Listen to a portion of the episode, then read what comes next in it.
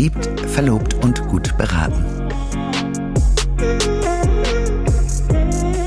Der Brautkleid- und Hochzeitspodcast mit Maike Buschning-Kaffenberger und Cinzia Montalto.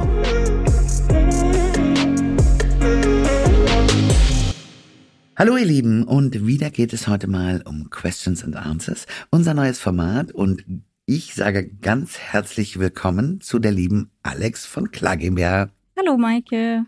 Hallo lieber Alex, was haben unsere Zuschauer bzw. Zuhörer und Zuhörerinnen diesmal gefragt? Ja, es sind ein paar Fragen über äh, Social Media reingekommen. Äh, und zwar die erste Frage, was mache ich am besten mit dem Kleid nach der Hochzeit? ganz klare Antwort, erstmal reinigen. Das vergessen nämlich ganz, ganz okay. viele Bräute. Ähm, der Schmutz, der sich da reinfrisst, ja, über drei Monate oder ein halbes Jahr, gerade wenn es ein bisschen feucht auf den Straßen ist etc., der wird nie wieder vom Kleid verschwinden oder ist mhm. wirklich wahnsinnig schwer zu entfernen es bleibt in der Faser drin und deswegen sage ich immer, egal was du mit deinem Kleid machst, wenn du es hüten möchtest, reinige es bitte relativ zeitnah nach der Hochzeit, damit du überhaupt noch was damit anfangen kannst. Und dann kommt hinzu, je nachdem. Bei vielen Bräuten ist es eben so, dass äh, nach der Hochzeit erstmal richtig die Emotionen drin sind mhm. und dass man sich mhm. davon nicht trennen möchte, dass man es nicht zerschneiden möchte und es muss einfach noch mal ein bisschen Zeit vergehen. Aber das weiß man erst dann, wenn man darin geheiratet hat. Ich sage das aus eigener Erfahrung. Jede Perle, jeder Glitzerstein, der auf meinem Kleid zertreten wurde, der hatte eine Bedeutung und ich finde es so großartig. Ähm, ich hätte das Kleid nicht hergeben können. Und das andere ist, ähm, ja, je nachdem, wenn du mit dem Herzen nicht dran hängst, könntest du es auch verkaufen. Das geht aber auch nur in einem sauberen und in einem perfekten Zustand. Das heißt, es dürften keine Löcher drin sein. Mhm.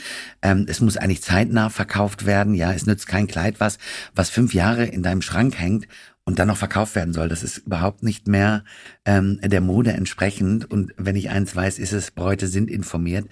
Und äh, es geht einfach darum, das perfekte Kleid für jede einzelne Braut zu finden. Und dann kommt auch noch hinzu, dass eben die Kleider ja schon abgeändert wurden. Ne? Oh, das heißt, es ist auf deine Figur, auf deine Größe angepasst worden. Und jetzt müsstest du eigentlich jemanden finden, der kleiner ist und beziehungsweise schmaler oder eben eine adäquate Figur hat, um das passend zu machen. Na, dass man es quasi dann noch zuschneidet auf, auf die Käuferin quasi. Genau, das okay. würde dann, oder müsste man ja auch machen. So ein Brautkleid muss ja immer sitzen wie eine zweite Haut. Ähm, und es ist ja in den wenigsten Fällen so, dass man tatsächlich die gleiche Größe, äh, die gleiche Länge hat, etc. Das muss immer gewährleistet sein. Und Natürlich, wenn es erstmal kleiner gemacht worden ist, kann man es nicht mehr ja, drei richtig. Nummern größer machen. Ne? Okay. Zweite Frage. Ah, das ist auch sehr interessant. Welches Kleid und auch welcher Ausschnitt ist am besten geeignet, wenn ich einen etwas größeren Busen habe? Ja, jetzt ist die Frage, möchte ich meinen Busen zeigen oder möchte ich ihn verstecken? Mhm. So, da kann man natürlich auf hochgeschlossen gehen, also auf so einen U-Boot-Kragen, Balkonett oder eben auch auf den Kammkragen, dass, dass, dass der, die Brust halt eben mit äh, einem geraden Ausschnitt versehen ist, dass die Brust komplett eingepackt ist. Mhm. Wenn ich natürlich den Busen zeigen möchte und ich beim bei einer großen Brust ist es natürlich schön, Dekolleté zu zeigen. Ich glaube, die Männer werden auch sehr dankbar sein oder der Bräutigam würde sehr dankbar sein, weil das mit Sicherheit ein ganz großes Teil ist, was er an seiner Braut liebt. Empfehle ich immer einen Herzausschnitt oder einen V-Ausschnitt. Okay. Das setzt natürlich die Brust super in Szene. Aber, und jetzt kommt das große Aber, es ist mein Hochzeitstag und es wird nicht nur der Bräutigam sein, der drauf guckt, Richtig. weil logisch, wenn ich ein Dekolleté in Szene setze, werden mehrere Menschen darauf gucken. Und das muss ich natürlich wollen am Tag meiner Hochzeit. Jetzt mal so als Laie, äh, was ist genau der Unterschied zwischen V und Herz? Ist das eine einfach ein bisschen runder quasi? Ein Herzausschnitt zeigt eigentlich ähm, oben so ein bisschen diesen Strich an, mhm. am Brustansatz und ein V-Ausschnitt geht natürlich viel tiefer. Ah, okay. Und da, da sehe ich noch ein bisschen mehr Brust. Okay. Dann die dritte Frage. Kann ich mein Kleid einfärben und was sollte ich beachten?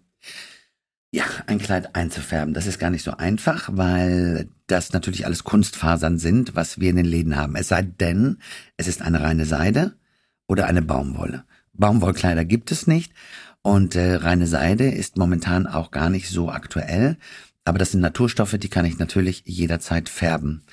Bei Kunstfasern ist es so, ähm, ich bin ja ein Kind der 70er Jahre. Wir haben früher in den 80er Jahren auch unsere Hosen gefärbt, unsere Jeanshosen und die Nähte blieben weiß. Wir hatten dann auf einmal eine schwarze Jeans mit einer weißen Naht. Warum? Mhm. Weil es ein Polyesterfaden war, ne? eine Kunstfaser eben. Und äh, die nehmen die Farbe nicht an. Aber es gibt tatsächlich Firmen, ich bin mir nicht ganz sicher, ich meine, in Dresden gibt es eine ganz große, die haben sich darauf spezialisiert, Brautkleider zu färben. Und jetzt kommt das große Aber. Es geht nicht in jeder Farbe, mhm. sondern die Farbvorgabe ist eben gegeben und das sind oftmals Pastelltöne. Ich weiß, ich habe da auch mal nachgesucht, weil ich wollte ein weißes Kleid in Elfenbein färben, mhm. weil ich konnte das nicht so schnell geliefert bekommen. Geht gar nicht. Ist überhaupt nicht so einfach. Man denkt ja, okay, das sind drei Weißtöne dunkler. Ja, richtig. Keine Chance, kann man nicht machen. Also, äh, wenn man jetzt denkt, ich kann jetzt das Kleid in knallrot oder in schwarz färben, würde ich das wirklich prüfen lassen und äh, dann auch nur wirklich in solche Fach ähm, Fachgeschäfte geben, die sich damit auskennen und davon gibt es nicht viele in Deutschland. Da müsste man tatsächlich nochmal googeln. Ich habe da auch keine Empfehlung. Weißt du grob, welche Kosten da auf einen zukommen oder ist das dann auch wieder ein bisschen unterschiedlich? Das kommt mit Sicherheit immer auf die Größe des Kleides an. Ähm, aber ich kann dir da gar nichts zu sagen. Da habe ich wirklich keine Erfahrungswerte. Okay, und würdest du grundsätzlich davon abraten oder sagst du, wenn man das richtige Fachgeschäft aufsucht, dann kann man das schon machen? Es ist wie mit allem. Wenn es wirklich ein Fachgeschäft ist, würde ich denen das auch vollkommen zutrauen, dass die das perfekt machen können. Die Frage ist halt wirklich nur, ähm, wenn man es wieder anzieht, ob man dann nicht denkt, dass jeder sieht, dass es das Brautkleid ist. Mhm. Das ist äh, für mich immer so der Deal gewesen, zu sagen, ähm, ich habe ja selber zum Beispiel auch in einem Rum Pink, also so ein Roseton und Elfenbein geheiratet. Und ich habe immer gedacht, oh, da könnte man noch ein tolles Kostüm von machen oder eben einen Rock. Ich hatte ein Satinkleid. Nein, du hast halt immer die Emotion deiner Hochzeit daran und die Frage ist, ziehst du es wirklich an oder hast du das Gefühl, auch wenn es kurz geschnitten ist, dass jeder sieht, dass es dein Brautkleid ist? Verstehe.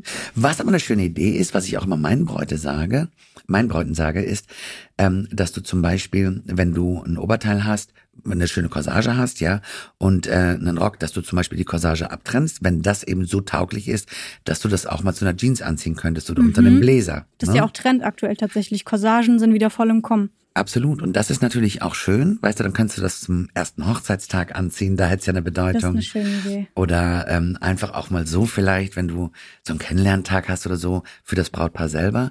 Und äh, wenn du da überhaupt gar keine Schmerzen mit hast, dann könntest du das natürlich auch zu jeder Party anziehen. Das ist so ein Stückchen Nachhaltigkeit. Auf jeden Fall. Aber die Frage ist halt, bist du bereit, dein Kleid zu zerschneiden nach der Hochzeit? Je nachdem, wie man äh, dran hängt, ne?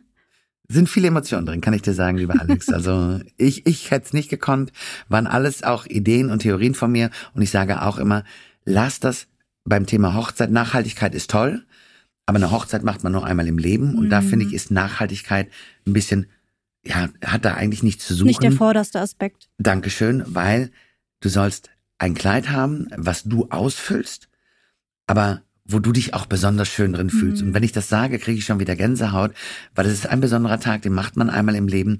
Und da muss ich nicht darauf achten, ob ich das in zehn Jahren nochmal anziehe oder die nächsten zehn Jahre oder nicht, sondern das ziehe ich ein einziges Mal an.